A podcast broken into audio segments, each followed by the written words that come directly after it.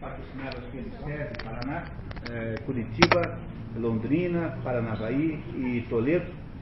Em Curitiba, o programa já está no seu quarto ano, em Paranavaí e Londrina no terceiro, e em Toledo apenas no primeiro. Esse programa também funciona em São Paulo, desvinculado do SESI, é, independentemente, na cidade de São Paulo.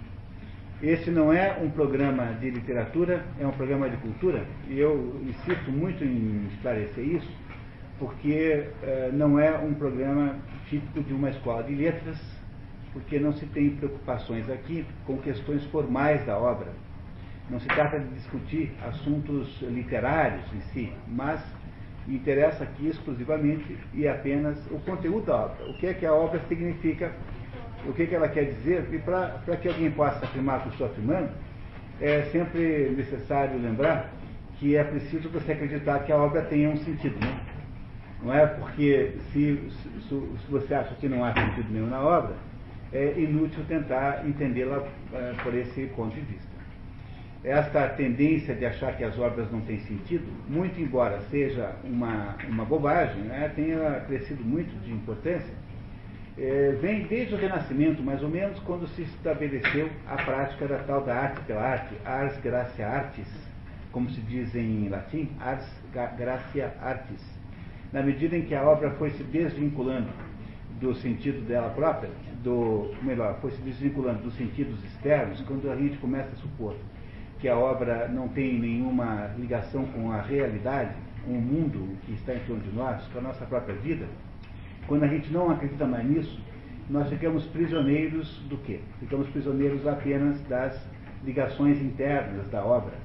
É, esse negócio chama-se formalismo, nasceu na década de 30 na União Soviética e é uma tendência que já perdeu muita força, mas o formalismo é isso. O que interessa numa obra de arte não é a sua ligação com o mundo, mas a sua ligação dela com ela mesma.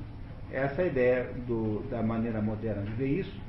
Mesmo que o formalismo tenha perdido força, ele foi substituído por coisa muito pior, que ainda no formalismo tinham sujeitos geniais, mais ou menos, como, a, como por exemplo o Roman Jakobsky, Jacobson, um russo chamado Roman Jacobson, por exemplo, no mundo moderno, o que se pôs no lugar é a ideia de que nem as relações entre, intrínsecas da obra são importantes. A obra, na verdade, não tem sentido nenhum, é, não tem nenhuma capacidade de comunicação, e essa é, a, digamos, a escola moderna do Jacques Derrida, aquilo que se chama de desconstrucionismo. Portanto, eu queria muito. Ou então foi substituída pela, pela, pelos advogados dos tais de estudos culturais, seja, você acha que a obra vale pelas, ligações, pelas relações que ela, que ela. relações, por exemplo, de econômicas ou de gênero, se vocês quiserem usar essa palavra, né, econômicas de gênero que a obra revela da sua época. Então, essa obra de hoje, é, é, Memória do Subsolo, interessaria não porque o livro tem alguma coisa a dizer, mas porque ele mostraria como eram as relações econômicas ou de gênero da época em que, em que Dostoiévski escreveu.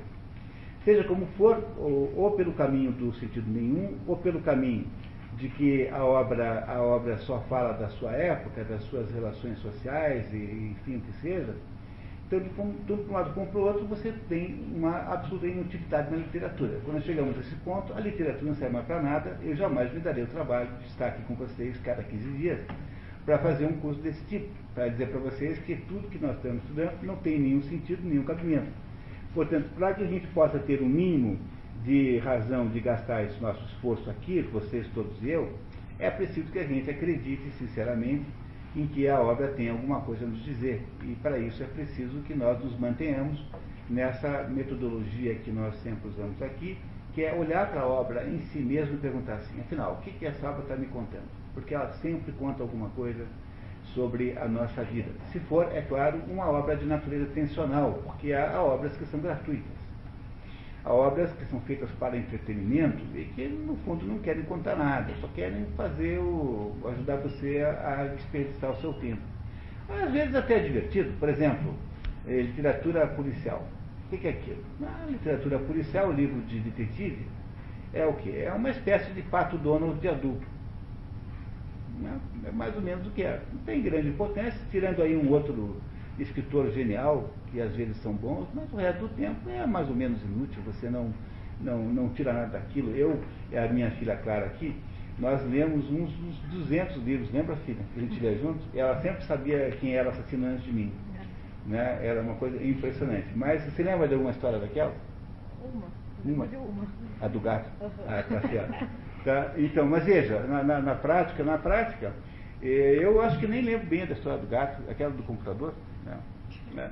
Pois é, veja, é, a gente leu dezenas e dezenas de livros, mas na prática não sobrou muito para que lembrar deles, porque no fundo eram histórias, digamos, é, literatura inconsequente, sem literatura gratuita, podemos chamar assim. A literatura de verdade é aquela literatura que tem uma característica tensional, ou seja, é aquela literatura que de alguma maneira lida com os grandes conflitos da existência humana. E essa é, é permanente e inesquecível porque é a literatura que faz toda a diferença, é para isso que serve a literatura. Há um livrinho do Svetan Todorov, se alguém quiser ler um livro deliciosíssimo, chama-se assim, A Literatura em Perigo. Svetan Todorov. Svetan é T, depois tem um Z de Zulu, um V de Victor, E de Eco, T de Tango, A de Alfa e N de November. Svetan. E Todorov escreve T-O-D-O R de Romeu, O, V de Vitor no final. Esse Zé Tudorov é um desses sujeitos do formalismo, que era muito jovem naquela época, 1930, né? Hoje tem assim, sei lá, beirando aí. Não, ele na verdade já entrou na segunda fase. E que aprendeu depois de passar a vida inteira tentando descobrir que não tinha sentido nenhum a obra de arte, descobriu que só tem um sentido para a literatura que é fazer sentido. Portanto, qualquer especulação fora disso é absolutamente gratuita e infantil. Esse Zefan Tudorov escreveu esse livrinho, que é um livrinho iluminado, chama-se A Literatura em Perigo, dizendo o seguinte, que se a literatura não faz nenhum sentido, ela é completamente irrelevante. Portanto, não percamos mais nosso tempo. A literatura está morta como instrumento de civilização, como instrumento de produção de cultura.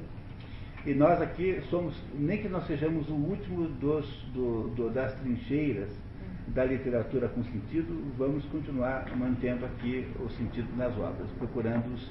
No dia de hoje, então, vocês ficarão maravilhados com esse livro maravilhoso do Dostoevsky, de que eu já começo a falar. Antes disso, eu queria apenas é, anotar aqui a presença especialíssima da Leonida Alprá, que está aqui do meu lado, aqui à esquerda. A Leonida Alprá é de Paranavaí e ela foi presidente do CODEP. CODEP é um conselho comunitário que é em Paranavaí, uma entidade cívica é, de, sem ligações com a política, sem ligações econômicas, que reúne cidadãos em Paranavaí que se dedicam a se preocupar com os problemas da cidade. É aquilo que fará a diferença, é aquela atividade que o Brasil teria que ter é, maciçamente para deixar de ser um país subdesenvolvido e que é difícil encontrar quem consiga fazer.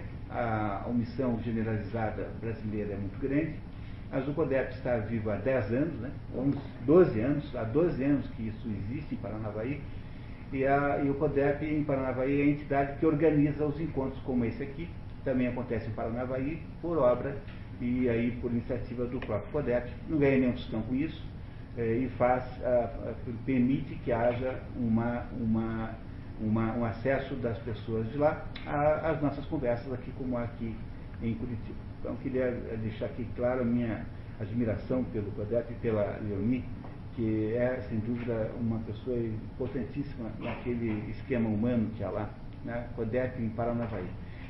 Vocês deviam conhecer isso. É, uma, é alguma coisa fora do comum. Né? É muito mais né? nem se, como se compara. Não, o Podem, o Podem acha até que já deixou de existir, porque não. É, mas é um negócio do governo, entendeu? É, né? é, é uma coisa é. institucional. Bom, pessoal, então, é, continuando, eu queria dizer que esse é, sobre, algumas, sobre um certo aspecto, o mais importante livro do Dostoiévski, aqui no nosso programa de cultura, nós já tivemos quatro livros do Dostoiévski. Tivemos na sequência, se não me engano, primeiro Crime e Castigo, sem dúvida nenhuma. Tivemos depois, em seguida, Os Irmãos Karamazov, depois tivemos Os Demônios e, por último, tivemos O Idiota. Esses quatro livros são monumentais e maravilhosos. Ainda há dois ou três romances de Dostoiévski que são muito importantes, mas que não puderam estar no, no, na lista de 100 livros, porque há tanto livro, tanto livro, que a gente fica com essa escolha de Sofia, tendo que sacrificar alguns, embora não merecessem. Ainda há humilhados ofendidos, uh, o adolescente, mas é, é que o, o, duplo já é um conto, né? uma novelinha, né? Aí você tem Memória da Casa dos Mortos, né? Recordações da Casa dos Mortos, que, que é, uma, uma, é, uma, é um romance muito duro e, e muito precoce, né, eu diria.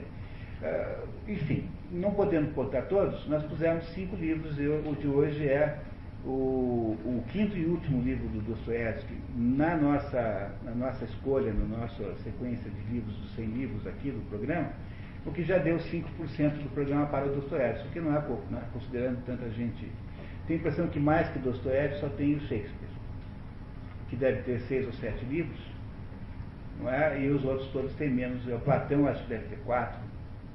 É, todo mundo tem menos que três, a maioria tem apenas um. É? E Dostoiévski tem cinco livros, sendo que esse de hoje é, assim, digamos, um livro tão importante, tão importante, que ele ajuda a fazer a compreensão de todos os outros.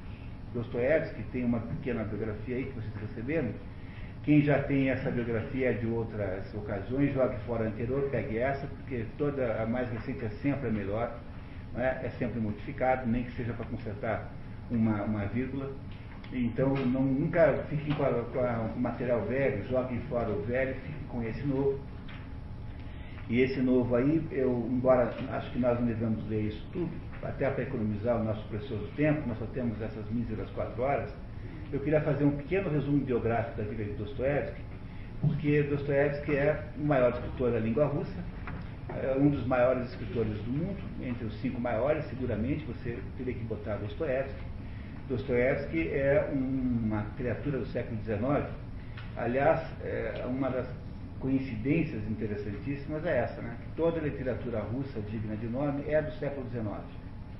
No século XVIII, a Rússia não tinha literatura própria porque os russos não sabiam se eram europeus ou eram asiáticos. A Rússia é um país enorme, enorme. A Rússia, mesmo hoje, do tamanho que tem hoje, é duas vezes maior que o Brasil. O maior país do mundo, duas vezes maior que o Brasil, hoje, né, com, a, com a atual geografia de Rússia, não de União Soviética, de Rússia. E ela sempre teve essa dúvida tremenda, né, se ela é um país oriental ou se é um país ocidental no século XVII, Pedro Grande fez um esforço enorme de civilizar a Rússia, trazendo milhares e milhares e milhares de alemães que se, se e também a Catarina Grande também, e que se instalaram na Rússia, trazendo então um padrão cultural, um padrão, digamos, civilizatório muito mais amplo do que havia antes. O objetivo de Pedro Grande era tornar a Rússia mais europeia. Tanto é que vocês veem os livros do Dostoiévski e é muito frequente encontrar personagens com nome alemão, quase sempre são pessoas qualificadas, assim, é um médico, ou é um, um, um alfaiate muito competente, é muito comum no Dostoiévski é, personagens com nomes alemães. Esses russos que andam por aqui, vieram para o Paraná, Entre Rios, por exemplo, vieram da, da, da, da Rússia, são alemães que moravam lá e que começaram a sair da Rússia quando começaram as perseguições religiosas do comunismo. Em 1917 não podia mais ser luterano, né? enfim, não podia ser nada. E aí essa gente começou a vir, embora veio para o Canadá, veio para o Brasil. Essas colonizações recentes alemãs aqui do Paraná são todas dessa origem. São, são chamados russos brancos. Uh, esses russos de, de Entre Rios, depois de Vitmassum, são todos todos russos que vieram para cá, são todos alemães eh, que, e que falam um dialeto alemão que não existe mais na Alemanha também, porque mudou-se lá para a Rússia. Né? Mas enfim, o que eu queria dizer para vocês é que Dostoiévski é tipicamente um, uma, um homem do século XIX, é o século em que a, União, a Rússia está vivendo todas aquelas turbulências associadas com a dificuldade de manter o modelo imperial, um país muito grande, quanto maior o império, mais difícil de manter, porque você tem um problema chamado gangrena das extremidades. Né? Você tem dificuldade de irrigar até os pontos mais distantes. A grande vantagem deles é que eles têm regiões inabitáveis, as regiões siberianas, portanto aí não há muito potencial para revolução. Mas o, o Império Russo vinha mais ou menos uh, se segurando como pôde, uh, fazendo concessões. A maior de todas as concessões da história da Rússia foi em 1861, quando o, a Rússia abole a servidão. A servidão era uma, era uma espécie de escravatura, né? é uma espécie de escravidão, né? desculpe, escravidão que havia lá, e que é um pouquinho diferente da escravidão que nós tivemos aqui, primeiro porque era escravidão de pessoas da mesma raça e, e cidadãos, porque o, o, aqui você tinha um escravo importado, né? Não é? E, e, e, veja, e só tinha escravidão aqui na colônia, porque em Portugal mesmo não tinha. Ou era extremamente limitado. Na França também, havia escravidão no Haiti, mas não havia escravidão em Paris. E isso é uma diferença muito grande. Ou seja, a escravidão era muito mais uma, uma, um recurso emergencial para as colônias, para arrumar mão de obra para as colônias. Mas na Rússia não, na Rússia você tinha o servo que era um russo igual aos outros, que era propriedade da, da, da propriedade, era propriedade da fazenda. Não é? E, e a, a, a, servidão, a servidão russa, ela era fundamentalmente rural, ela estava associada com o mundo rural. E em 1861, quando isso é abolido, isso gera um tumulto e uma, e uma desestruturação da estrutura de poder enorme, porque aí era necessário criar o conceito de empregado, e isso não era fácil para aqueles senhores feudais que estavam acostumados em dispor da vida daquelas pessoas chamadas almas. Né? Almas, o nome da, das pessoas. Nós temos aqui no nosso programa esse ano, temos um livro do Gogol chamado Almas Mortas. Daqui a uns dois, três encontros. E aí vamos entender bem o que é o conceito de alma. Os escravos, que eram servos, eram chamados na prática de almas, as diversas almas que havia. Uh, Dostoiévski vive bem nesse momento, porque ele, ele, o pai dele é um médico, classe média, assim, é, que fica viúvo muito cedo, e Dostoiévski, é, é, o pai dele tinha comprado lá uma propriedade rural com algumas almas em cima. E o pai dele, no entanto, era um tipo tirânico, é, não que fosse um sujeito muito mal, mas era alcoólatra, perdia o controle emocional e tratava muito mal os servos. E o pai dele, então, um belo dia é emboscado pelos servos, é morto, não só morto, mas como também é mutilado sexualmente. Foi por causa dessa história que o Sigmund Freud resolveu encontrar no Dostoevsky o exemplo maior do escritor é, que tem a intuição do complexo de Édipo, porque o Dostoevsky era, era epilético e, e Dr. Freud acha que a epilepsia de Dostoevsky é derivada da culpa de ter desejado a morte do pai.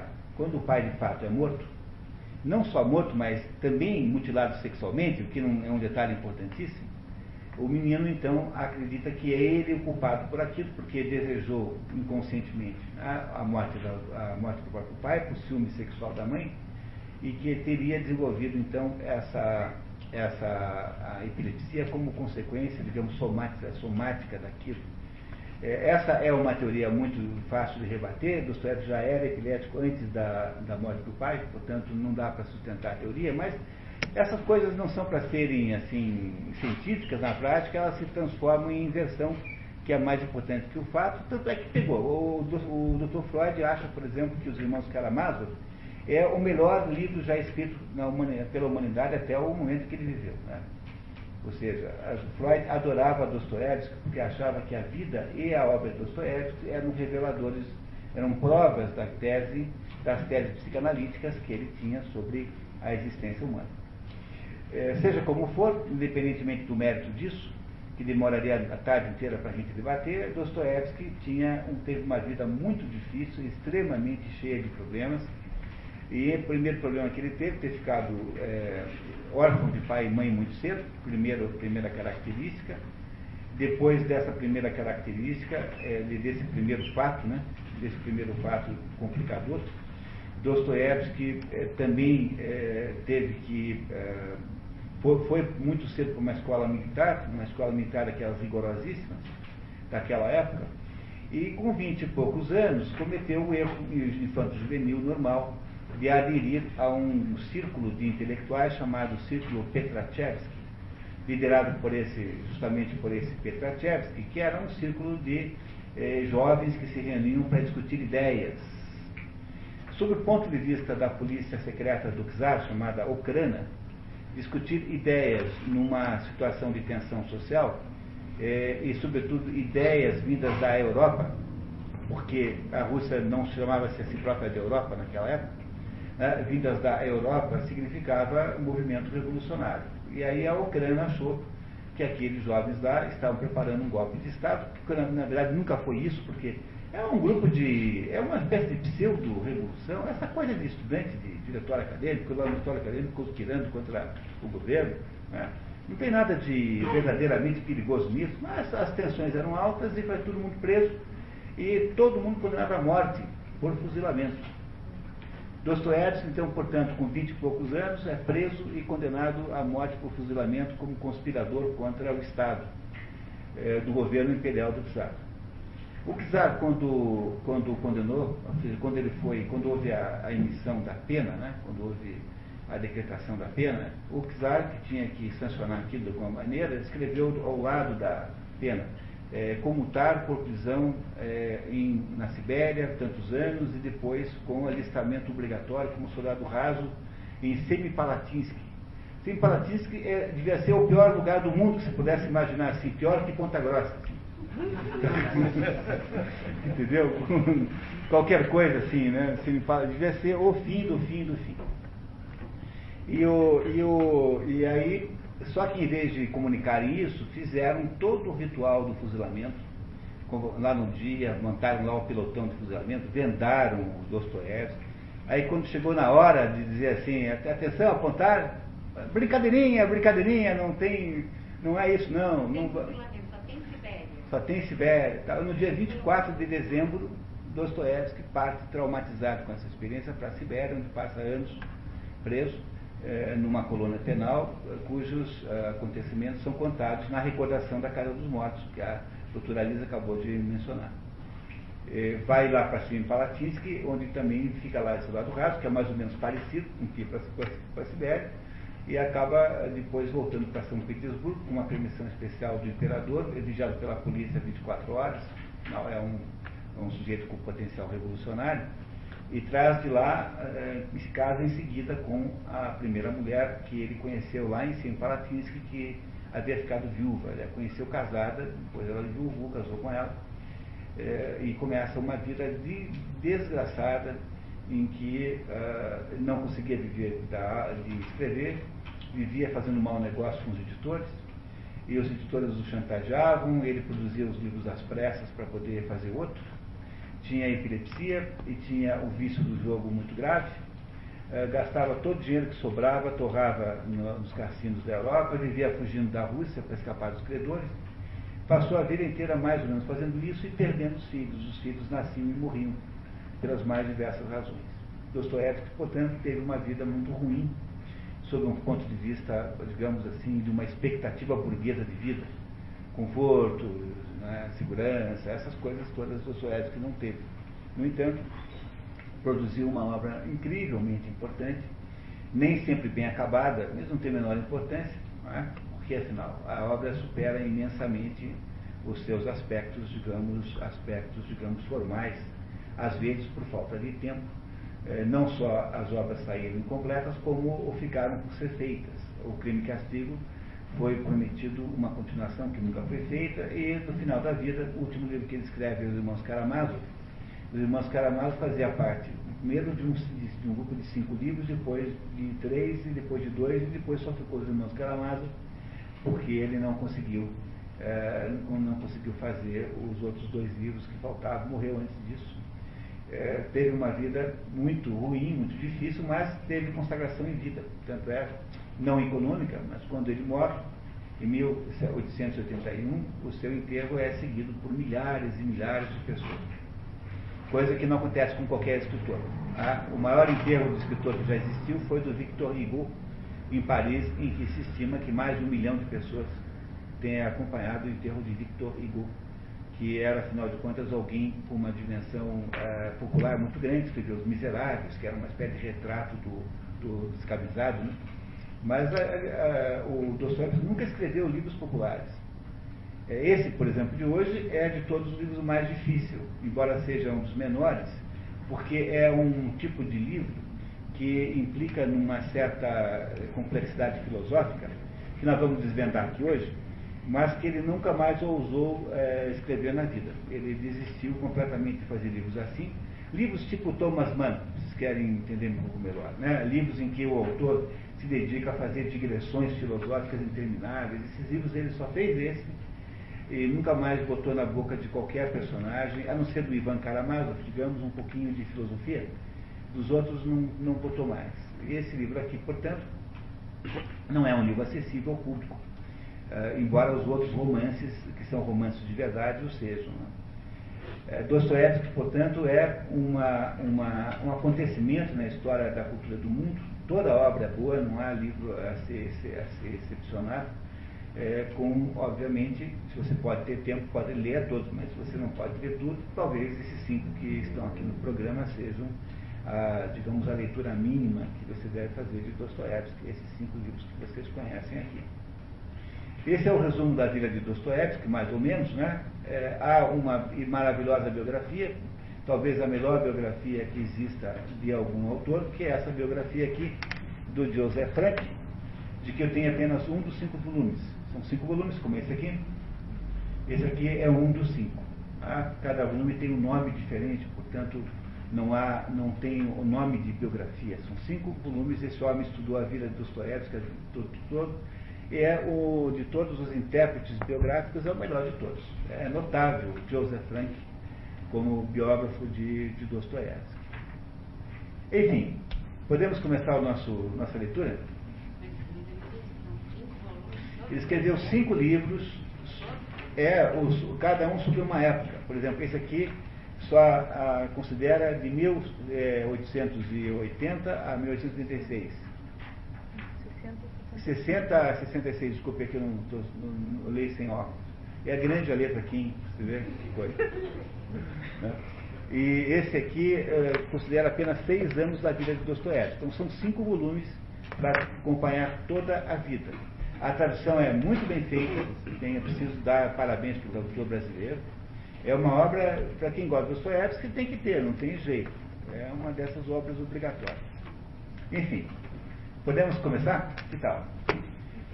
Memórias do Subsolo. A minha filha Clara, como sempre, é a nossa leitura oficial. Ela nós temos uma leitura oficial em alguns lugares. Em Paraná nós temos a Inês, que é uma é, pessoa que tem formação teatral e que, e que lê maravilhosamente bem também. E em São Paulo também nós temos agora tido um leitor oficial. A gente vai mais ou menos tentando conseguir sacrificar alguém. Quando é feito assim, você pode explorar mais com mais com maior facilidade, né?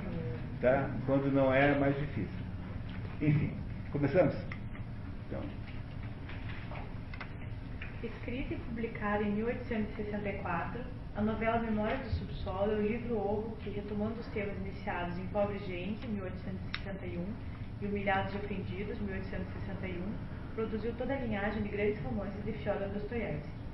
Em nenhum dos seus antecessores estão presentes os elementos que se desdobrariam cronologicamente em Crime e Castigo, 66, O Idiota, 69, Os Demônios, 72, O Adolescente, 75 e Os Irmãos Karamazov, 81 confirma Joseph, Joseph Frank, o maior biógrafo de Fyodor Dostoiévski. Então aí você tem a, a, menção bibliográfica desse livro, mas lembra que são cinco. Esse especial chama-se Os Efeitos da Libertação, depois que ele volta da, da Sibéria.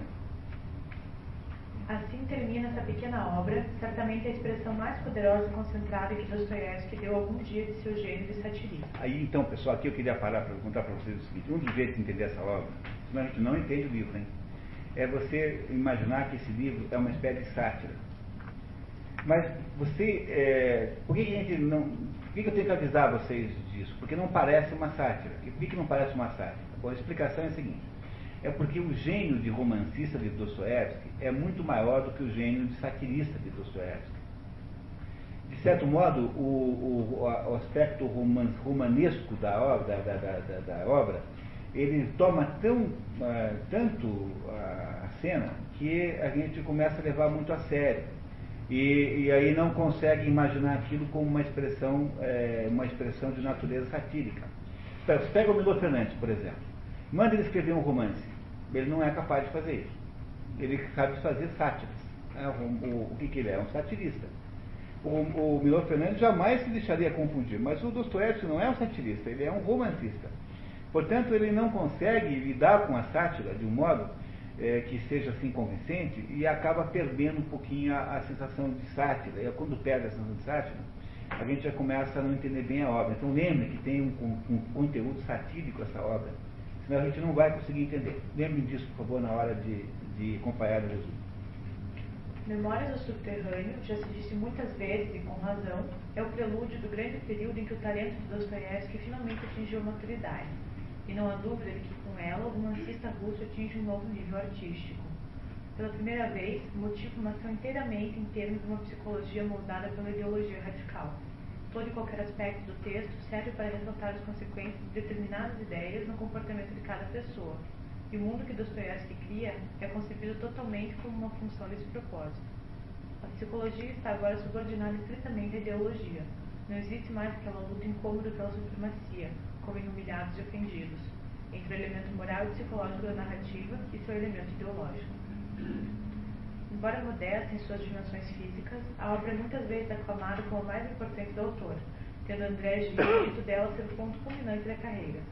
Bela Martinova, sua tradutora para o espanhol, assevera que é uma obra de Dostoiévski de considerável importância, sobretudo quando em suas relativamente, relativamente poucas páginas se concentra mais conteúdo filosófico do que em qualquer outra obra do autor. Há quem veja na obra, como Walter Kaufmann, o primeiro texto existencialista. Por que exatamente a gente debate no final?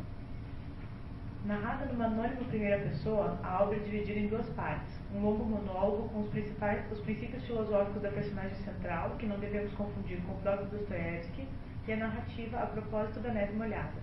Sobre essa misteriosa personagem, o homem do subsolo, Dostoiévski nos adverte.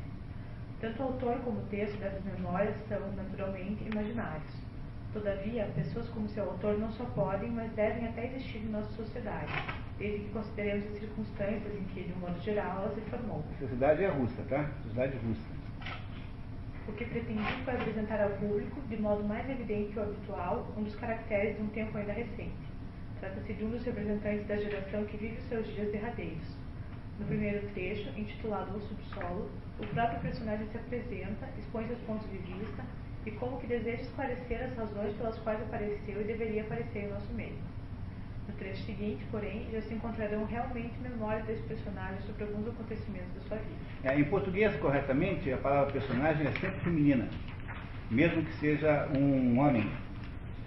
em português, todas as palavras terminadas com agem são todas femininas, sem exceção. O problema é que em francês, em que acontece a mesma coisa, há uma meia dúzia de exceções, como, por exemplo, é, le, le personnage. Né? Le personnage em francês é masculino, embora la plage seja feminino, la garage seja feminino, le garage também, le garage é masculino também. Como em francês há uma meia dúzia de exceções, não é isso? Não é? Em, em, em, em francês, é, em francês é, o, desculpa, é o, é o contrário, né? Não é isso?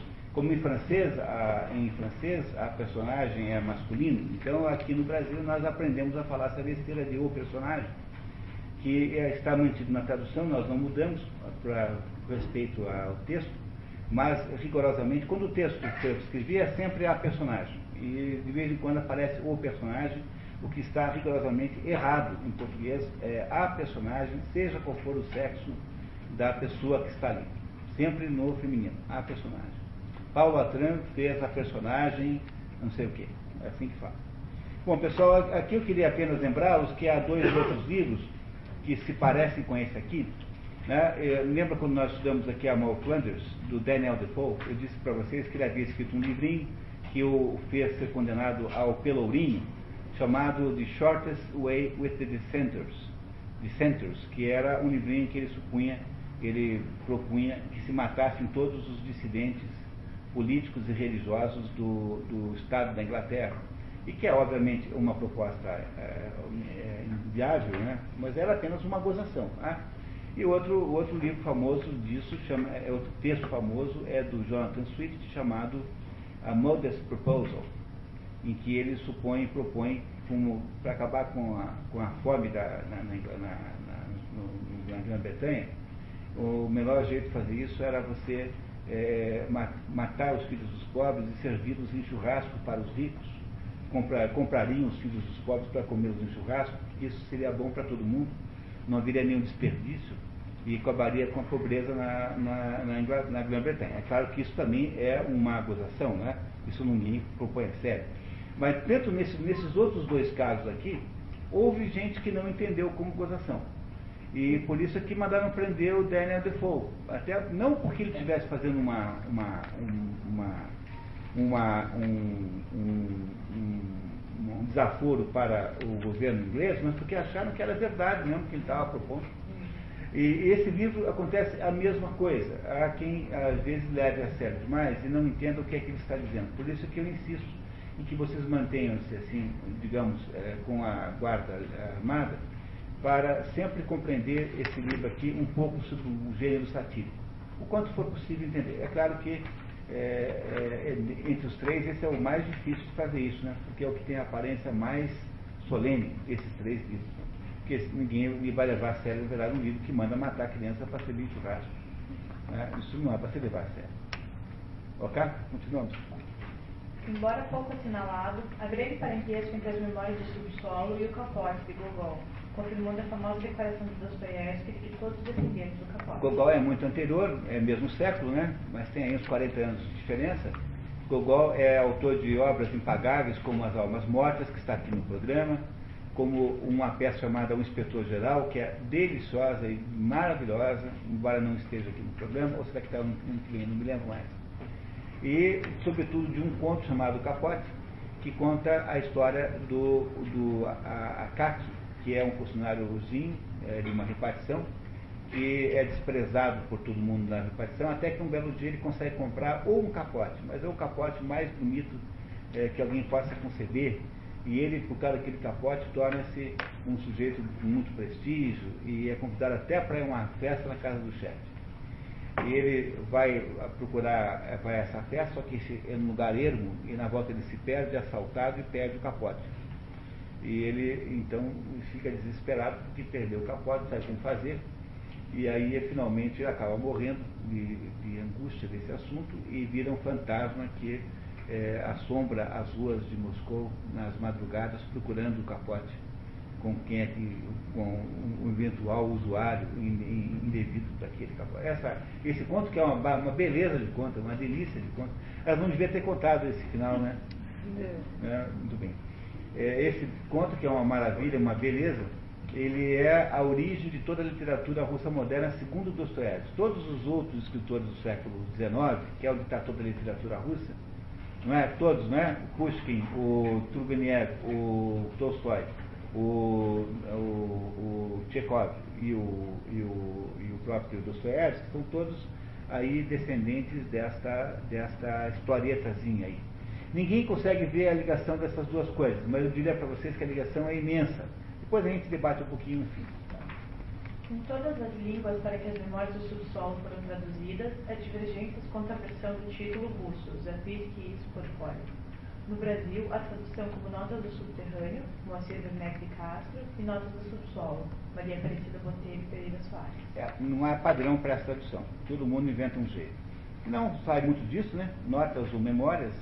Aí, em inglês há uma tradução chamada Letters, Letters uh, from the Underground Cartas do Subterrâneo, que parece ser a tradução mais estranha de todas, mas, em todo caso, há muita, muita, muita folga aqui para traduções estranhas. Ok? Muito bem. A nossa personagem central não tem nome. Nós não sabemos nada sobre ela, muito pouco. Sabemos que ela tem 40 anos. Né? 40 anos é, é, é, a idade em que está falando a personagem, está falando conosco. É um, uma personagem falando com o leitor diretamente, contando primeiro o que pensa na primeira parte, e segundo lugar contando um acontecimento da sua vida ocorrido 16 anos antes, quando tinha 24 anos. Nós sabemos, nós, como não sabemos o nome, será sempre, ou sempre chamaremos de homem do subsolo ou homem subterrâneo, tanto faz, que é essa, essa personagem que, de que nós sabemos o quê? Sabemos que ele tem 40 anos, e que ele está aposentado, trabalhava no. era funcionário público, que era uma coisa muito comum naquela época, né, praticamente só tinha esse emprego na Rússia. Ele era um pequeno funcionário público de secundário dentro de uma repartição, e ele havia se aposentado ao receber uma pequena pensão, uma pequena pensão de um parente distante, recebeu uma pequenininha, já se aposentou, portanto não faz nada. Ele vai na, na primeira parte nos contar o que ele pensa sobre a vida, e aí voltará na segunda parte a contar uma história de verdade. A primeira parte, portanto, é uma longa meditação, um longo monólogo filosófico. Vamos então ouvir o que é que o homem é, aí de 40 anos, chamado homem subsolo, pensa. Dostoiévski nos apresenta a mente do seu homem subterrâneo de 40 anos, que descreve a si mesmo como doente, como doente mau e desagradável, sofrendo de uma doença do fígado para a qual ele não busca tratamento de raiva. É, uma doença do fígado há uma simbologia óbvia aí, né? O fígado é, está associado ao fel. Fel está associado ao mau humor, a ódio, não é isso? Então, uma doença do fígado tem um sentido muito simbólico, não é apenas uma doença do fígado como peça da anatomia humana, mas, mas como também, não é? Ele tem, é um sujeito de mau humor, raivoso, é isso que ele é. Não, é? não me trato por uma questão de raiva. Se me dói o fígado, que me dói ainda mais. Ao longo de suas longas considerações, ele se dirige formalmente à audiência que ele denomina sarcasticamente respeitável. No entanto, o solilóquio deste homem do subsolo, nunca ficamos sabendo o nome da personagem central, além de que está aposentado após ter pequena herança de um parente distante. Havia sido funcionário público. Diz ele, fui um funcionário maldoso, grosseiro e encontrava prazer nisso. É, ele também diz, um pouquinho perto dessa episódio, que ele tem bons sentimentos, mas ele nunca deixa os bons sentimentos aparecerem aflorarem, porque ele tem raiva de fazer isso. Portanto, por raiva, ele também não deixa os seus bons sentimentos aparecerem. Não é? Muito bom. Está longe de ser elegante e polido. É ríspido, hostil, incoerente e confuso.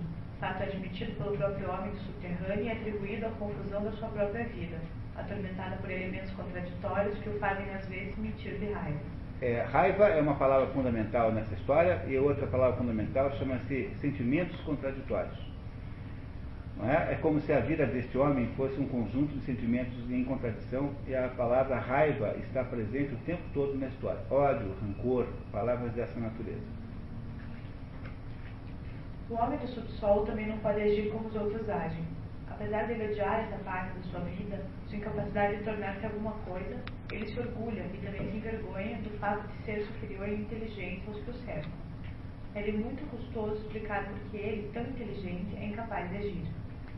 Não consegui chegar a nada, nem mesmo tornar-me mal, nem bom, nem canalha, nem honrado, nem herói, nem inseto. Agora vou viver os meus dias em meu canto, incitando-me a mim mesmo com o consolo raivoso, que para nada serve, de que um homem inteligente não pode, a sério, tornar-se algo, e de que somente os imbecis conseguem. Sim, um homem inteligente do século XIX precisa e está moralmente obrigado a ser uma criatura eminentemente sem caráter. E uma pessoa de caráter, de ação, deve ser sobretudo limitada. Essa é a convicção dos meus 40 anos. Estou agora com 40 anos. E 40 anos são, na realidade, a vida toda. De fato, isso constitui a mais avançada velhice Viver além dos 40 é indecente, vulgar, imoral. Quem é que vive além dos 40? Respondei sincero e honestamente. Vou dizer-vos, os imbecis e os canalhas. Vou dizer isso na cara de todos esses anciãos respeitados e perfumados, de cabelos argênteos. Vou dizê-lo na cara de todo mundo. Tenho direito de falar assim, porque eu mesmo hei de viver até os 60, até os 60, até os 80. Um momento, deixar-me tomar fôlego. É, é, vocês têm uma, uma impressão simpática do, do homem do subsolo? A tradução que foi usada aqui é essa aqui do, do Boris Schneiderman. Essa aqui é a tradução que foi usada. Boris Schneiderman. Me parece a melhor das três, embora as outras duas não sejam ruins. A do Werneck Sodré não é ruim, a dificuldade que ela tem é que ela tem pouquíssima nota de ajudar. E a tradução da moça é muito boa qualidade, essa da LPM eu diria que vale a pena ler também, tem boa qualidade também. Essa daqui é uma tradução de mais eh, pedigree, assim, porque afinal trata-se de um sujeito com muita idade, que passou a vida traduzindo livros russo, ele é russo, né? Boris Schneider. Ucraniano judeu. É, é ucraniano, isso mesmo, tá? Ele é ucraniano e, e judeu, passou a vida fazendo isso. É, tem muito nível cultural essa tradução, uma tradução muito boa como deviam ser todas no Brasil, né? Deviam ter essa, esse nível. Aí você tem, você tem uma ideia aí, né, por esse trechinho, que ele está dizendo o seguinte, né? Que ele acha que não é possível ser inteligente e ao mesmo, ao mesmo modo um homem de ação. Essa, essa dificuldade que ele está aqui expondo é uma das dificuldades, uma da, das tensões centrais da história, que ele, por ser inteligente, está obrigado a não fazer nada. Porque em seguida ele vai contar. E que justamente vale o contrário também, que aqueles que fazem alguma coisa são com isso, dão com isso demonstração de não serem inteligentes. Essa, essa contradição entre essas duas coisas aqui é uma das contradições angustiantes que estão aqui torturando a existência do homem no subsolo. Continuamos. Esse é o tema que será desenvolvido ao longo do livro. Nesse capítulo, ficamos sabendo que a doença do homem do subsolo é uma doença psicológica, um estresse de excesso de consciência. Excesso de consciência é também uma das mais importantes expressões da obra. Excesso de consciência é a doença que ele tem. Para o mundo cotidiano, seria mais do que suficiente a consciência humana comum, isto é, a metade, um quarto a menos da posição que cabe ao homem instruído do nosso infeliz século XIX e que tenha, além disso, a infelicidade de habitar Petersburgo, a cidade mais abstrata e meditativa de todo o globo terrestre. Aqui seguramente há uma ironia, né? Nessa comentário sobre Petersburgo, porque Petersburgo é a capital da Rússia, mas é uma capital como Brasília, sim, é uma cidade artificial feita de propósito, feita a partir do saneamento de uma região pantanosa, portanto tem todos os defeitos que tem Brasília. Tem aquela abstração, assim, aquela falta de realidade e concretude. Não é? Quando você vai para Brasília, você tem certeza absoluta que aquela cidade foi feita para sediar um país é, socialista. Não há a menor dúvida naquilo. Né? lá. Se você passar minutos lá, vai saber. Então não, você não tem aquelas vielas do Rio de Janeiro, que era a capital anterior. Moscou é uma cidade que era a capital antes de São Petersburgo e voltou a ser depois da Revolução Comunista, né? Só em 17 é que Moscou volta a ser a capital. Petersburgo é uma cidade artificial, portanto há muitas ironias em torno dela. Onde estava o governo, né? era a capital da Rússia. Continuamos, por favor. O homem subterrâneo admite que dia após dia ele corre para casa e se esconde no seu canto para se angustiar e se torturar, considerando as ignomínias que havia feito naquele dia. Ao mesmo tempo, sente uma espécie de verdadeira humilhação e mesmo o desespero causado por essa consciência demasiada viva. Envergonhava-me disso, e talvez me envergonhe ainda hoje. Chegava ao ponto de sentir certo prazerzinho secreto, anormal, ignoriosinho, quando às vezes, em alguma horrível noite de Petersburgo, regressava ao meu cantinho e me punha lembrar com esforço que naquele dia tornara a cometer uma ignomínia e que era impossível voltar atrás. Remordia-me então em segredo, dilacerava-me, rasgava-me sugava-me, até que o amargor se transformasse, finalmente, em certa doçura vil, maldita. Depois, num prazer sério, decisivo. Prazer, um prazer. É, imagina aquele funcionário do INSS que deixou lá um, um sujeito de muletas em pé três horas e que chega em casa à noite e fala assim, ai, como eu me diverti com aquilo, como foi bom ter feito aquilo. Né? Essa mais ou menos é a história do, desse homem. Né? Tá, o homem subterrâneo diz ter um terrível amor próprio. Sou desconfiado e me ofendo com facilidade, como um corcunda ou um anão. Mas realmente tive momentos tais que se me acontecesse receber um bofetão, talvez até me alegrasse com o fato.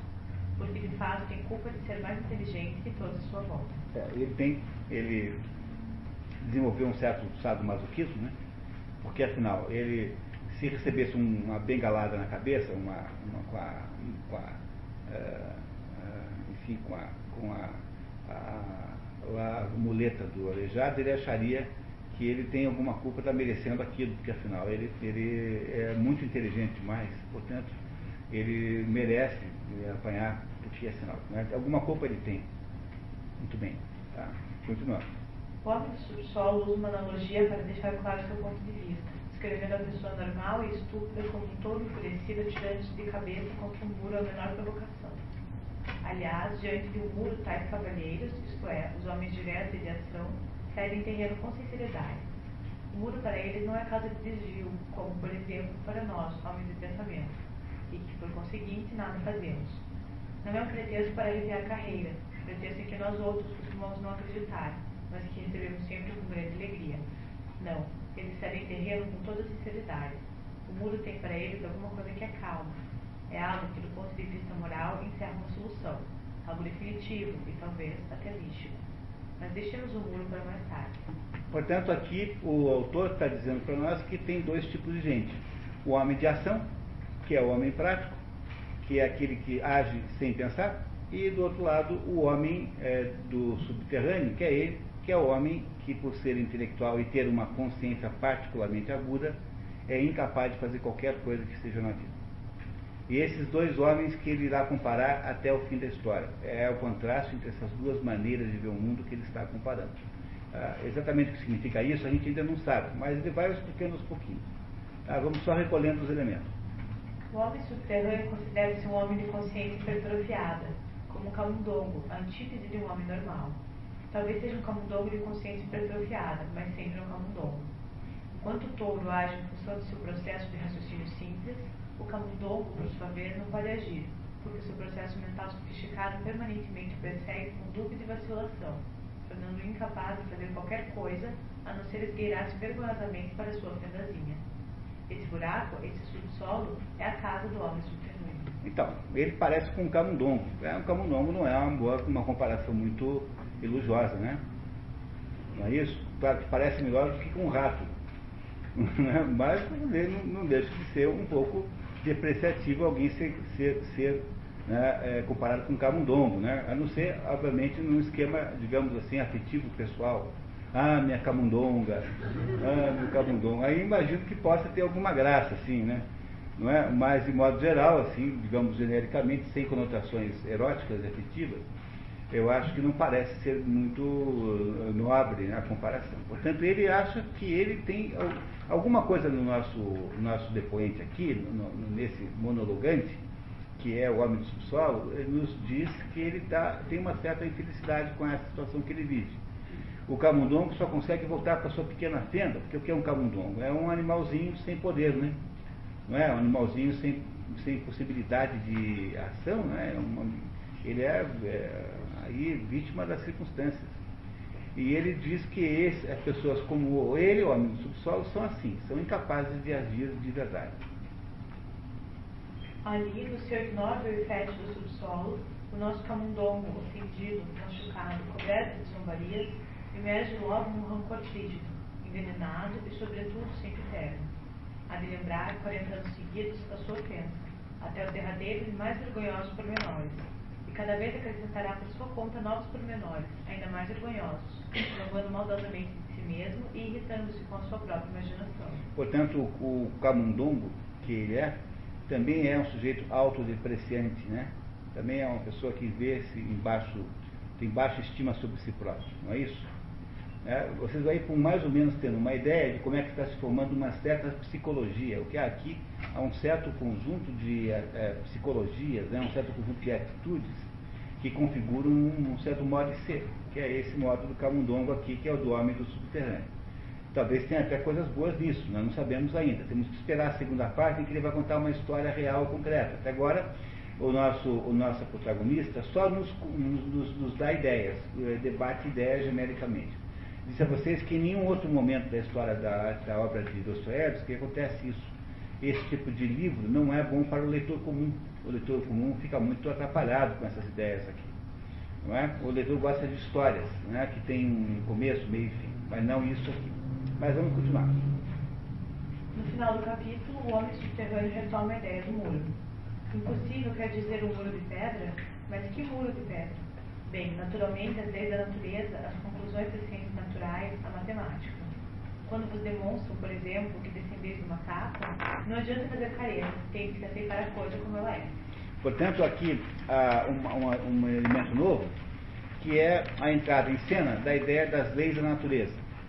O, o homem do subsolo e o, se diferencia é, do outro homem, que é o homem de ação, porque o homem de ação não sabe que o, as leis da natureza são implacáveis e são intransponíveis, que portanto não é possível, né, não é possível transpor, transpor a, a, lei da natureza, e é por isso que ele dá com a cabeça no muro como aquele touro que ele, com que ele comparou o homem do solo há poucos minutos. Ele, que no entanto é um espertinho, porque afinal de contas ele é um camundongo, né, que é um sujeito espertinho, e sabe que as leis da natureza são muito mais complicadas do que isso, ele não faz nada porque afinal de contas não há o que fazer. Porque se tudo está mais ou menos programado, há alguma programação para as coisas, então por que, que você vai se meter a tentar e, e contra o que está programado? É isso que ele está dizendo. Portanto, o muro, que ele não queria ainda falar no assunto, já que agora voltou a falar do muro, o muro é uma espécie de inevitabilidade das coisas, uma, um determinismo que, que está por trás de tudo, um determinismo, um determinismo geral da vida, que ele, homem da, do subsolo, sabe que existe, enquanto o outro não sabe. O muro representa, ele explica, as leis da natureza, as conclusões da ciência natural e da matemática, e também inclui ideias como a evolução. Enquanto o homem de ação rapidamente aceita o muro de suas implicações, o homem subterrâneo não aceita a tirania de que dois vezes dois são quatro, porque acha que tal coisa transforma o homem em animal, um mero fenômeno da ciência, sem o componente humano do livre-arbítrio. Os dois mais dois não são mais a vida, mas o começo da morte. Meu Deus, que tenho eu com as leis da natureza e com a aritmética, se por algum motivo não me agradam essas leis e os dois e dois são quatro? Está claro que não romperei esse muro com a testa, se realmente não tiver forças para fazê-lo, mas não me conformarei com ele unicamente pelo fato de ter pela frente um muro de pedra e de terem sido insuficientes minhas forças.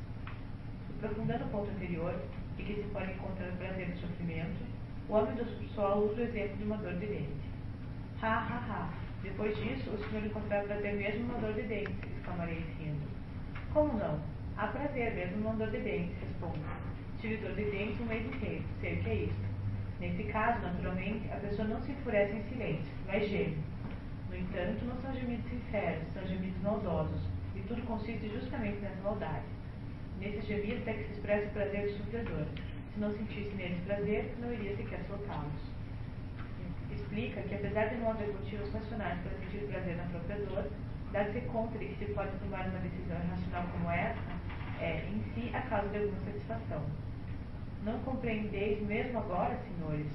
Não, ao que parece, preciso adquirir um profundo desenvolvimento, uma profunda consciência para compreender todas as sinuosidades dessa volúpia.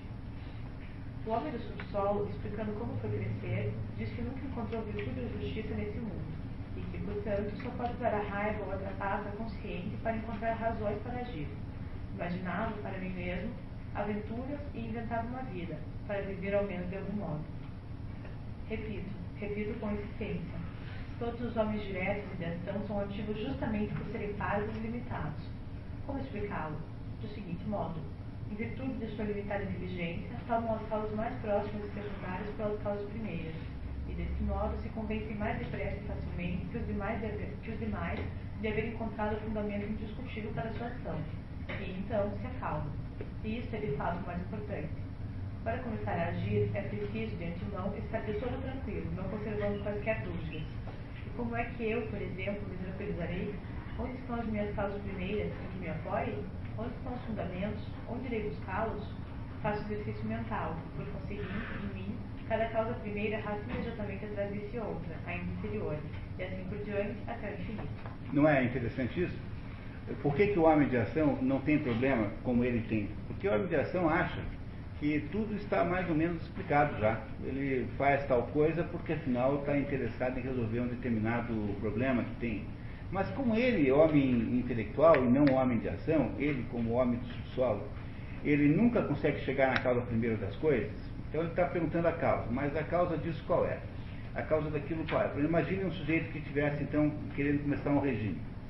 Olha, o fulano que é de ação começa o regime. Mas ele não, porque ele está perguntando assim, mas por que, que eu sou gordo?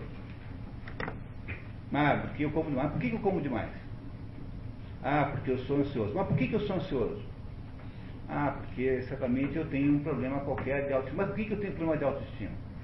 Ah, porque eu não gosto do meu nariz. Mas por que, que eu não gosto do meu nariz? Ah, porque o meu nariz parece feio em relação ao médio do nariz. Mas por que, que tem. Por que, que eu teria que logo me preocupar com isso? Como ele vai para trás tentando encontrar a causa da causa da causa da causa da causa, ele não vai a lugar nenhum nunca. Porque é, não dá nem para começar se você não sabe nem buscar um ponto de partida. Entenderam o que está querendo dizer aqui em relação ao homem de ação? O homem de ação, na opinião dele, é um estúpido que acha que as coisas são, devem ser feitas porque devem ser feitas. Ele não pensa bem. Ou melhor, é que não pensa bem. Ele acha que a, a, o faça o regime porque faça o regime. Pronto, ele não entra no mérito.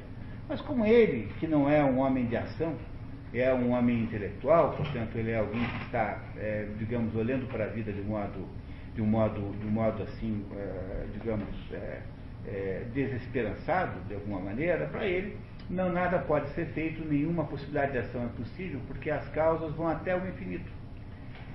Aristóteles proibiu de fazer isso com filosofias. Vocês lembram que eu contei para vocês várias vezes isso? Aristóteles dizia que não tem burrice maior do que você ficar investigando a causa de tudo. Por exemplo, você não deve jamais perguntar se você mesmo existe. Você não deve perguntar por que, que A é A. Porque você não deve perguntar por que, que, por que, que, que, que é, existe Deus. Essas coisas são todas, é, digamos, preocupações é, supérfluas e, e, digamos, secundárias, porque no fundo, no fundo, você tem que partir sempre de uma estrutura axiomática. Você não deve perguntar para trás para o infinito, porque não teria nenhum sentido na vida de você ficar indo atrás de coisas que não chegam nunca. Qual seria o sentido existencial disso? Logo, Aristóteles proibiu de fazer com filosofia isso. Tem coisas que são auto-evidentes, por exemplo, um, que um é igual a um, que A é igual a A, que você é igual a você, que você existe, são todas verdades evidentes. E é impossível alguém provar que A é A não há modo de provar isso, porque esse negócio é axiomaticamente claro, logo não se deve fazer isso com filosofia. Mas o homem do nosso subterrâneo aqui não faz nada porque ele nunca consegue achar uma verdadeira causa que lhe permita finalmente entrar no mérito daquilo. Os japoneses, quando inventaram a tal das técnicas de produção modernas, diziam que no máximo você vai até o quarto porquê, né? The four whys technique. Então tem lá um problema qualquer na fábrica você quer saber por que, como é que conserta aquilo? Vai até quatro porquês só. Porque não é para ficar transformando a fábrica num estudo é, filosófico de por que os problemas existem. Porque você vai passar três meses fazendo só isso. Não é para isso que serve fábrica. Algumas coisas na vida que têm que ser vistas com pragmatismo, uma delas é essa aqui. Não é? Você deve, você deve olhar para isso aqui é, de outro jeito. Pois o, ele está dizendo que ele, o homem do subsolo, não consegue fazer isso. Que ele não consegue agir porque ele não sabe qual é a verdadeira causa, no fundo, no fundo, que poderia criar alguma, uh, alguma, alguma influência naquele problema que ele está vendo na sua frente. Ok? Continuamos, pessoal.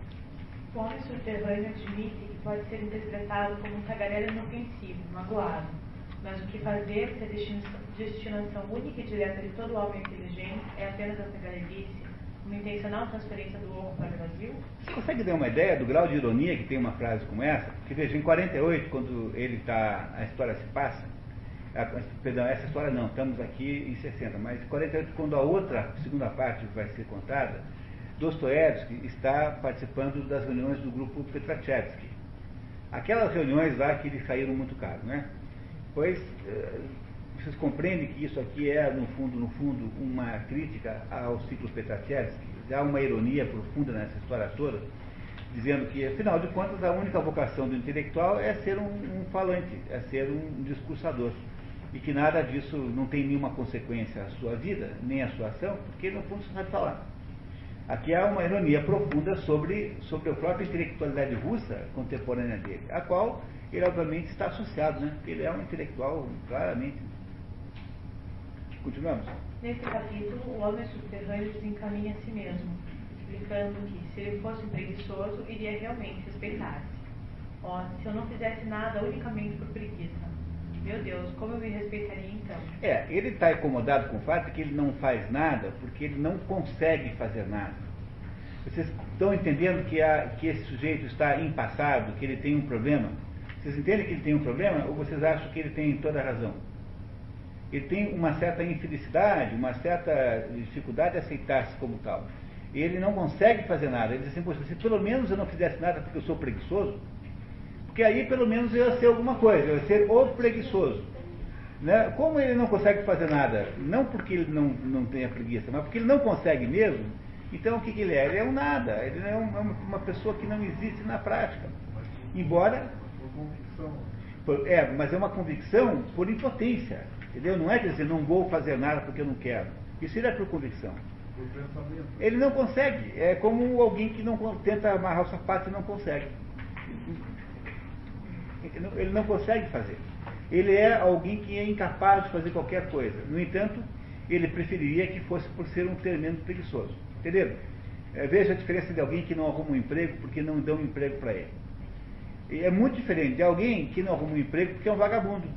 Porque esse vagabundo pensa assim, a hora que eu quiser, eu vou lá e arrumo um emprego. Porque eu, eu, a hora que eu quiser, eu vou, porque eu tenho os meios de arrumar um emprego. Mas eu não quero porque eu não vou, porque eu prefiro ficar aí vivendo da minha mulher, entendeu? Estourando a família, fazendo não sei o quê. Mas o, o sujeito que não consegue arrumar um emprego, né, ele tem, de certa maneira, uma. Se você não tem consciência moral, porque com consciência moral, o primeiro está a superioridade, né? Mas se você não tem nenhuma consciência moral, o, o, o segundo é que está bem, né? O primeiro está muito mal, porque ele acha que tem alguma coisa essencialmente ruim na sua própria existência. Por que, que eu não consigo arrumar um emprego? Será que eu cheiro mal? Será que eu pareço é, desonesto? Imagine como é angustiante essa situação, né? Bom, continuamos. Respeitaria justamente porque teria a capacidade de possuir em mim ao menos a preguiça. Haveria, pelo menos, uma propriedade como que positiva e da qual eu estaria certo. Pergunta: quem é? Resposta: um preguiçoso. Seria muito agradável ouvir isso meu respeito. Significaria que fui definido positivamente. Haveria o que dizer de mim. Preguiçoso realmente é um título e uma nomeação, é uma carreira. É, eu conheço várias pessoas que estão nessa carreira. Né, tem se dado muito bem na né, carreira de preguiçoso, né, não é uma carreira incomum. Principalmente em Brasília. Pois é, tem até uma cidade montada especialmente para isso. Né? Tá muito bem. Pois é. Ele imagina como sua vida seria diferente se ele fosse apenas um bêbado vadio debutando sua vida para o belo e o sublime clara alusão à obra Observação sobre os Sentimentos do Belo e do Sublime, de Immanuel Kant. Immanuel Kant é o sujeito do início do século XIX, no, aí nesse momento da história está mais ou menos no auge, como, como digamos, influência filosófica, né? É um filósofo alemão, foi muito influente no século XIX. Aliás, um dos responsáveis por todas as sementes da desgraça que depois no século XX se, se, se brotam, né? não é isso? Immanuel Kant.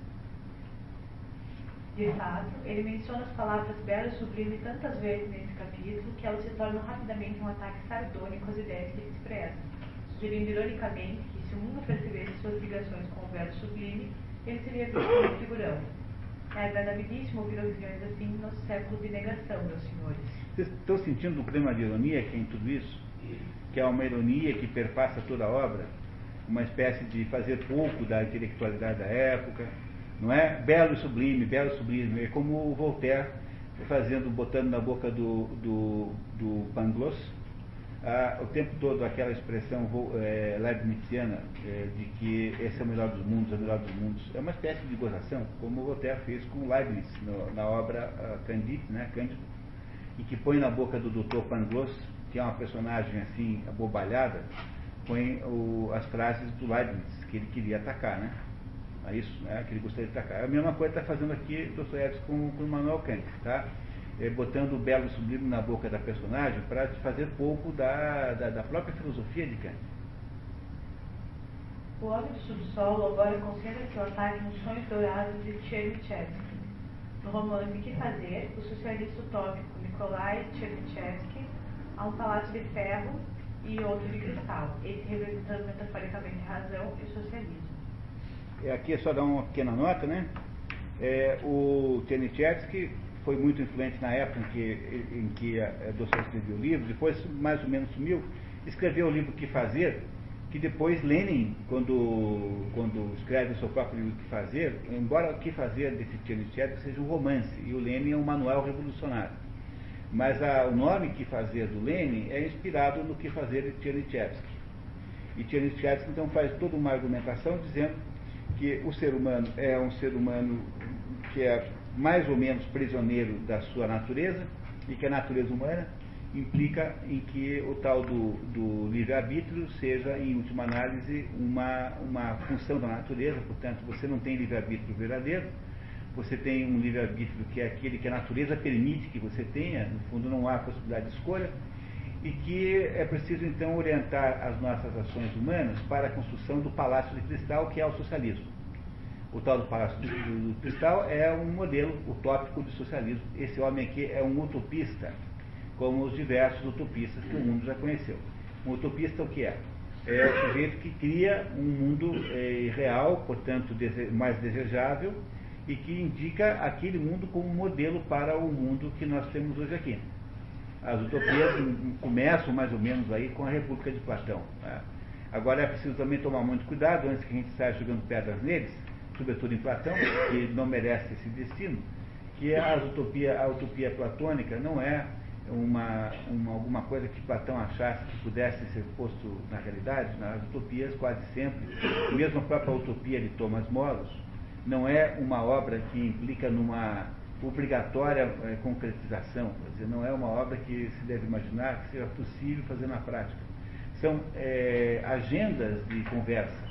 As obras utópicas, na sua maior parte, são agendas de conversa, não são obras de proselitismo revolucionário. Quem acaba transformando, fazendo todo o desastre, não são os utopistas, são o, aqueles sujeitos que são messiânicos.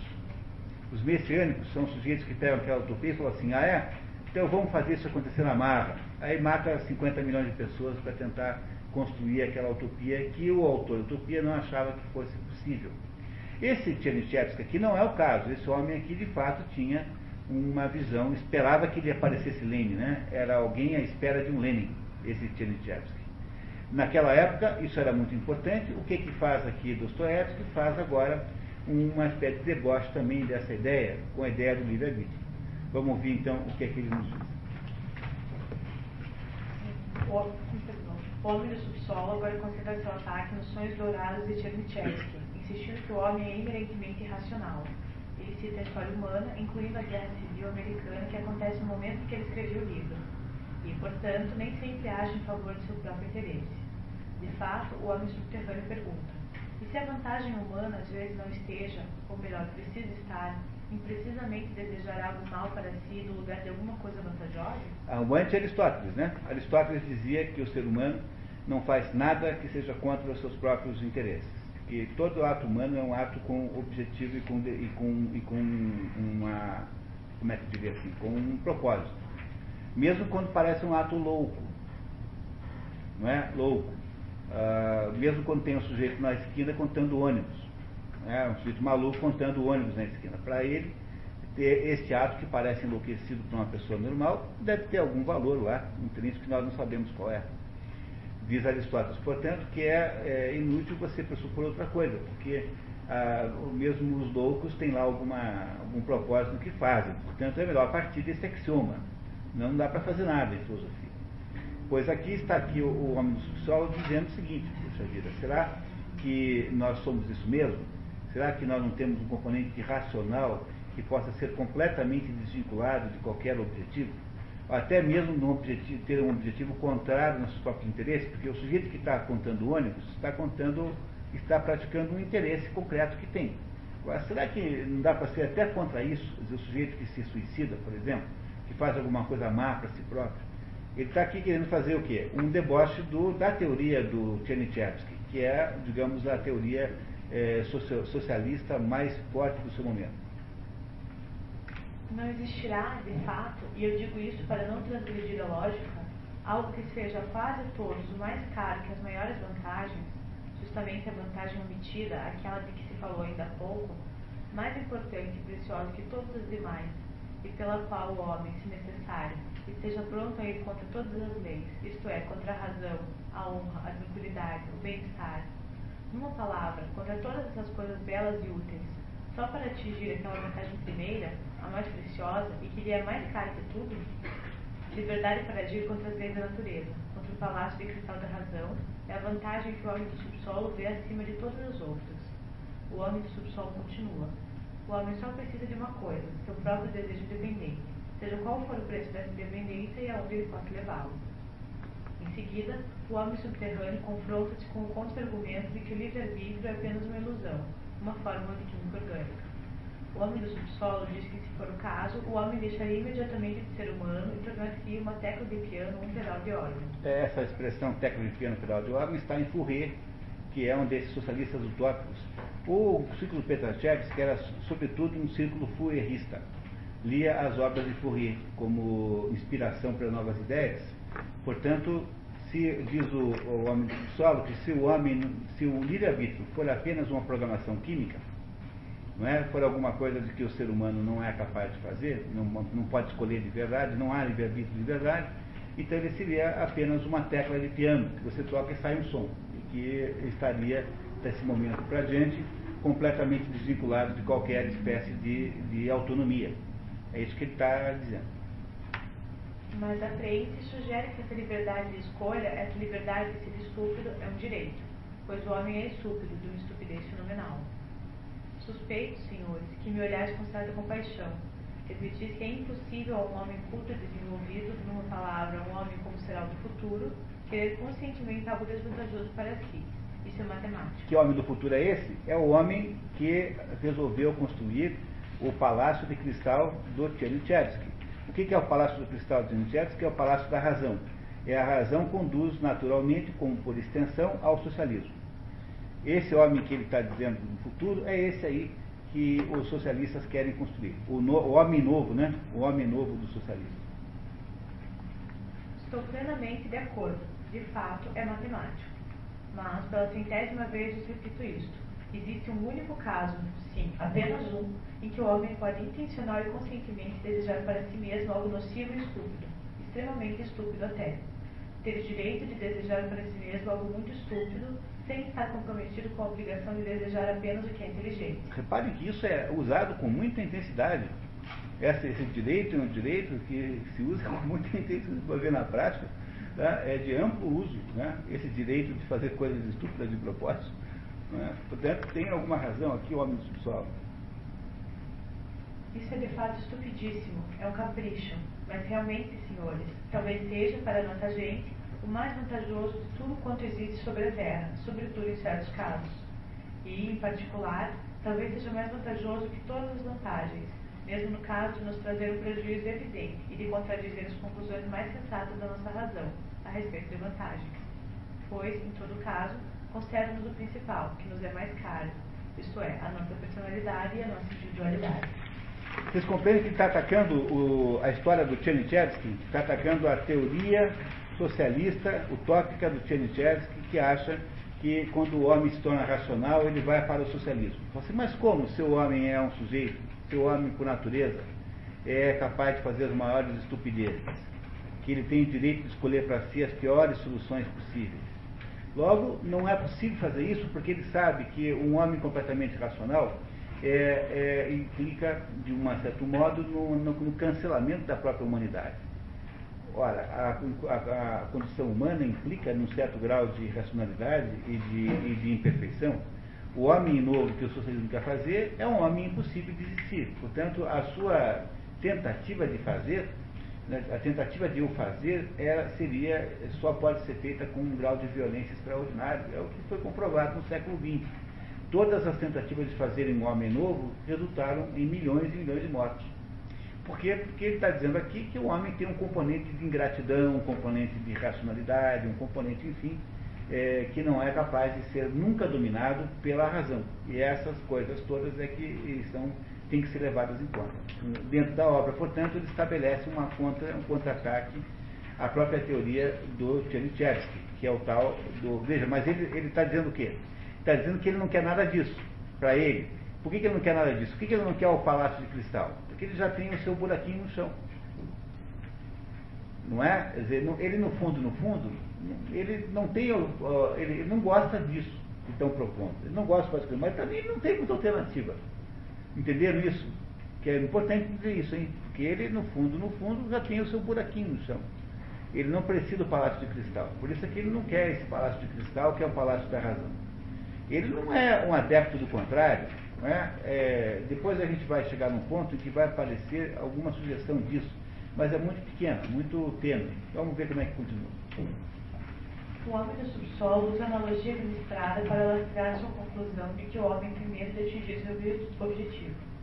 Os homens, argumentam, amam o ato de construir a estrada, mas não o produto final da estrada pronta. O homem é uma criatura volúvel e pouco atraente Talvez, a exemplo do enxadrista, ame apenas o processo de atingir o objetivo, e não o próprio objetivo. Daí segue-se, segundo ele, que os homens temem a lei do determinismo, que estabelece que 2 mais 2 fazem 4. O homem do subsolo teme a possibilidade de os humanos encontrarem esta razão, o palácio de cristal, porque nesse caso não restaria nada para a humanidade procurar, nada mais para que lutar, nada mais para que viver. Operários que terminam uma tarefa com certeza recebem dinheiro e vão ao botequim, acabando no distrito policial. Bem, aí são ocupações para o humano. Mas o homem para onde irá? Percebe-se nele constantemente algo de nada toda vez que atinge tais objetivos. Ele ama o ato de alcançar, mas alcançar de fato nem sempre. E isso, está claro, é ridículo ao extremo. Entenderam, pessoal? Ele não é favorável ao Palácio de Cristal como solução para a vida, porque ele acha que uh, ninguém fica feliz tendo atingido o Palácio de Cristal. Porque os homens uh, querem um objetivo, mas gostam muito mais do processo de procurá-lo e não tanto de tê-lo finalmente. O fato de que você tem determinada coisa que você queria gera necessariamente uma segunda frustração, uma, uma carência para alguma coisa além. Portanto, é mais uma razão pela qual atingir esse objetivo de razão seria, seria vazio e sem sentido para a humanidade. É, essa é uma, também uma das razões pelas quais ele não é adepto disso. Ele dirá num pedaço do livro, eu nem sei se o resumo pegou isso, assim, olha, eu, eu toparia alguma solução menorzinha, por exemplo, se fosse um galinheiro eu topava. Contanto que fosse um galinheiro que me protegesse eh, da chuva, dizer assim.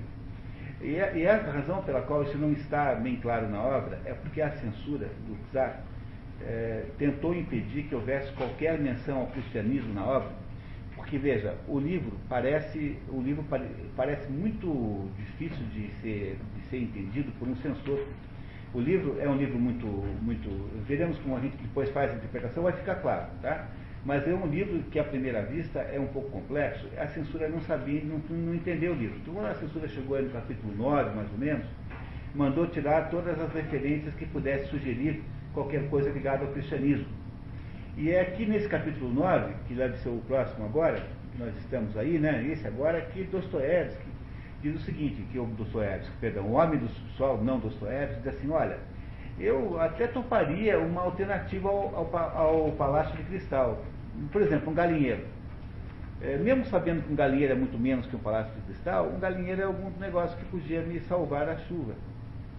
E ele está sugerindo aí, e diz assim, eu acho isso é por quê? Porque eu tenho velhos hábitos arraigados da minha geração. É por isso que ele acha que ficaria feliz com galinheiro. Eu tenho velhos hábitos arraigados. Então é aí, nesse momento, o Dostoiévski gostaria que nós tivéssemos entendido que o nosso protagonista aqui, a personagem central, é uma personagem que, embora recuse o Palácio de Cristal do socialismo, que é o que se propõe naquele momento, ele toparia uma, um formato cristão da vida, mais ou menos como solução para o seu problema. Mas isso não fica claro na obra, porque a censura mutilou o capítulo 9, que é minúsculo. O capítulo 9 tem uma página e meia, alguma coisa assim, duas páginas no máximo, foi completamente mutilado pela censura. E não se sabe muito bem porque é que o Dostoiévski, depois, quando a censura diminuiu, não o recuperou. Há até uma polêmica sobre esse assunto que atinge aí o mundo literário. É 10? É. Pode ser que eu esteja enganado com o capítulo.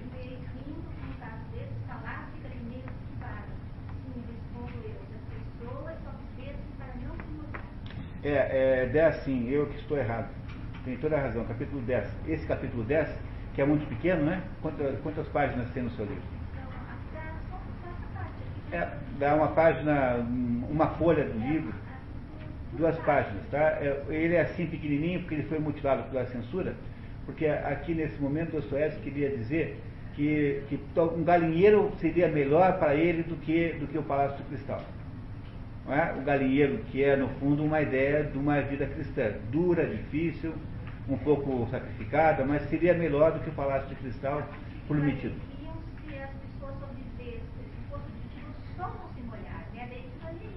É. É, é isso. Então, aí o, o, tanto faz um galinheiro quanto o Palácio de Cristal. Muito bem? Então vamos aqui ao continuar. Nesse capítulo, o homem subterrâneo explica sua recusa em aceitar o Palácio de Cristal, pela simples razão de ele preferir viver no seu autodenominado subsolo. Tenho meu subsolo. Por enquanto, ainda vivo, ainda sinto desejos e quero que os meus braços sequem se eu carregar o tijolinho. Que seja para uma casa de renda desse tipo. Casa de renda é a única tradução que, que fala assim, é essa aqui. Ah, os outros tradutores falam apenas em casa. Não é? E, ou seja, ele não vai contribuir com a construção do Palácio de Cristal de jeito nenhum. É isso que ele está dizendo.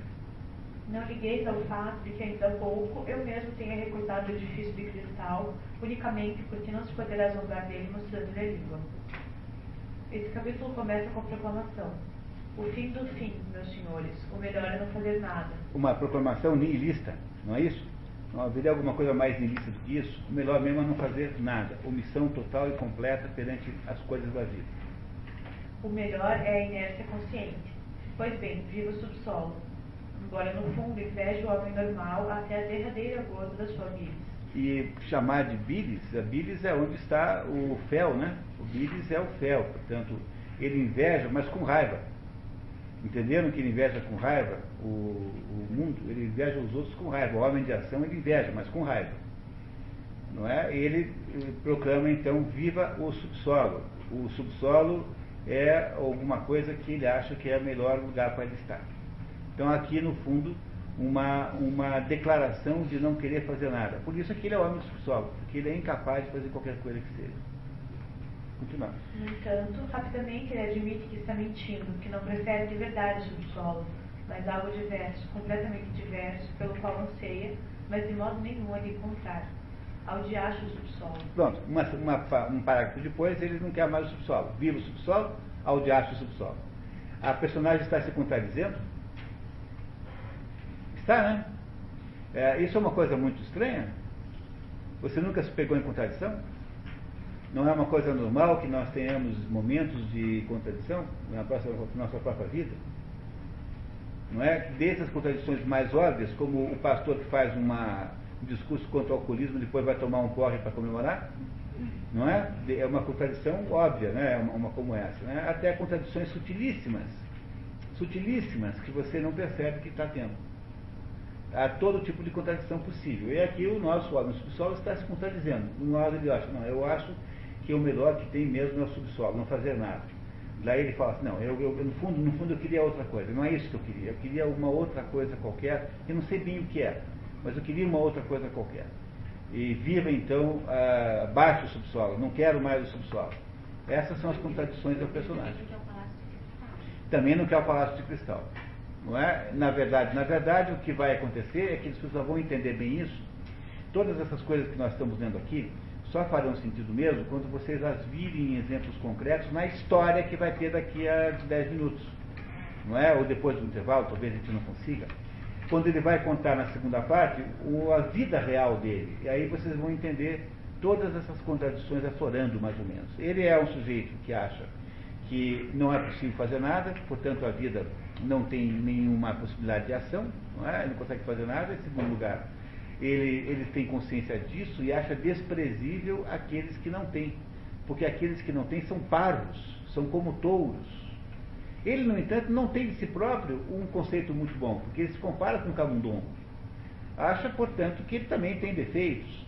Como ele tem dificuldades de aceitação de si próprio, ele tem, obviamente, uma contradição, uma tensional, na verdade, aqui há uma, uma crise aí uma tensão entre essas duas coisas, o fato de que ele gostar de si, é, pelo que, é, pelas aquelas características que ele tem lhe parecem boas, e ao mesmo tempo ter de si próprio uma ojeriza, de alguma maneira. Ele está, portanto, é, dilacerado por essa dúvida. É isso que o, o homem é, do subsolo, é, é por isso que ele tem que ir para casa toda noite se esconder no seu cantinho que a sua incapacidade de ação, a sua inação, está é, justamente aí é, garantida por essa contradição que ele não consegue resolver. Professor Molira, é possível dizer que essas contradições iniciantes marcam a primeira parte do livro? É, é, marcam como teoria, porque elas continuarão no segundo pedaço muito mais do que antes, é, sem que a personagem do segundo pedaço esteja tão filosófica quanto agora, né? É? Até eu considerei, até comentei com a Clara, que talvez fosse uma boa ideia a gente ler a segunda parte antes da primeira. Pensei em a gente inverter a ordem das suas leituras, mas hoje de manhã, ao reler tudo, eu mudei de ideia, porque eu achei que a gente, a gente ficaria. Não, é que a gente ficaria. A segunda parte. É, pois é. Né? Só que eu estou longe de me sentir um hábito solo. Eu moro no sexto andar, para falar isso. É, o que não quer dizer nada, na verdade. Né?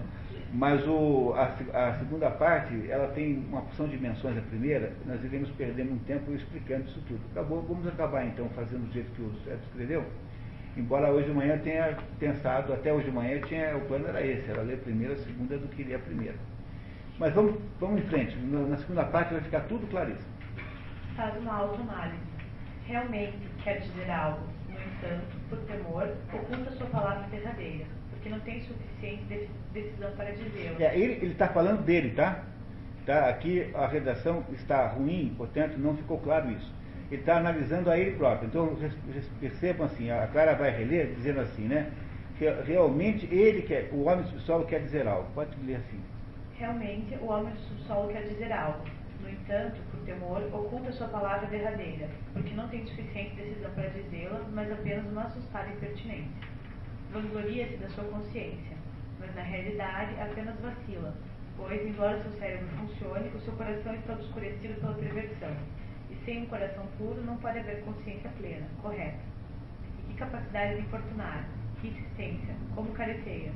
Mentira, mentira, mentira. Essa é a opinião do, do, do homem do subsolo falando sobre ele mesmo. Ele está fazendo uma análise sobre ele mesmo. Né? Também confessa não acreditar numa palavra do que disse, o que faz o leitor duvidar da sanidade do homem. No entanto, isso é somente parte da psicologia do subsolo. Observaria a propósito. Heine afirma que uma autobiografia exata é quase impossível e que uma pessoa falando de si mesma certamente, certamente há de mentir.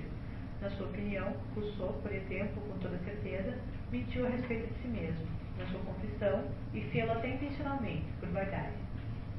Com considerações sobre a vaidade que o fez escrever esse discurso, o Homem Subterrâneo apresenta a segunda parte do livro, a propósito da neve molhada. Agora está nevando, uma neve quase molhada, amarela, turva. Ontem nevou igualmente, e dias atrás também. Tenho a impressão de que foi justamente a propósito da neve molhada que lembrei esse episódio que não quero agora deixar em paz. Pois bem, aí vai uma novela, sobre a neve molhada. Não há aparentemente nenhuma boa razão para que esse episódio chame-se Uma Neve Molhada, porque não há ligações com o texto, ninguém sugere, nenhum dos comentaristas sugere nada, e aparentemente Dostoiévski escolheu esta, esse subtítulo para a segunda parte, que é quando começa agora a história verdadeiramente, história no sentido romanceado da palavra, não é? é porque ele queria dar, dar um teor francamente ficcional para contrastar com o teor psicológico da primeira parte. A, a primeira parte, que é um, um, monólogo interminável sobre aspectos é, filosóficos da vida, essa primeira parte nunca mais é, é, Dostoiévski é, tratou assim. A primeira parte é um pouco indigesta para o leitor de romances, as pessoas não têm paciência. É como você lê os livros do Thomas Mann. Por exemplo, no, na Montanha Mágica, um terço do livro são aquelas digressões filosóficas intermináveis entre o Citembrino e o Nafta aquelas brigas entre o Setembrinho e o NAFTA, se você não tem uma certa, um certo vocabulário, ou melhor, você não está ao par das tendências filosóficas da época, o livro vai ficando muito chato, as pessoas desistem de ler. Uh, Thomas Mann foi o fulano que mais fez isso. Depois Robert Musil também, no Homem Sem Qualidade, também faz muito isso. O nosso próximo livro, o Virgílio, a, né, Morte de Virgílio, de Hermann Brock, faz isso, mas de modo muito habilidoso, talvez o melhor modo de todos. Esse Marcel Proust. Não, esse não faz isso. Porque ele, ele é um. O Marcel Proust é um sujeito antifilosófico. Ele é um, ele, ele é um livro. É, a dificuldade do Proust é que ele passa 30 páginas escrevendo a música na janela.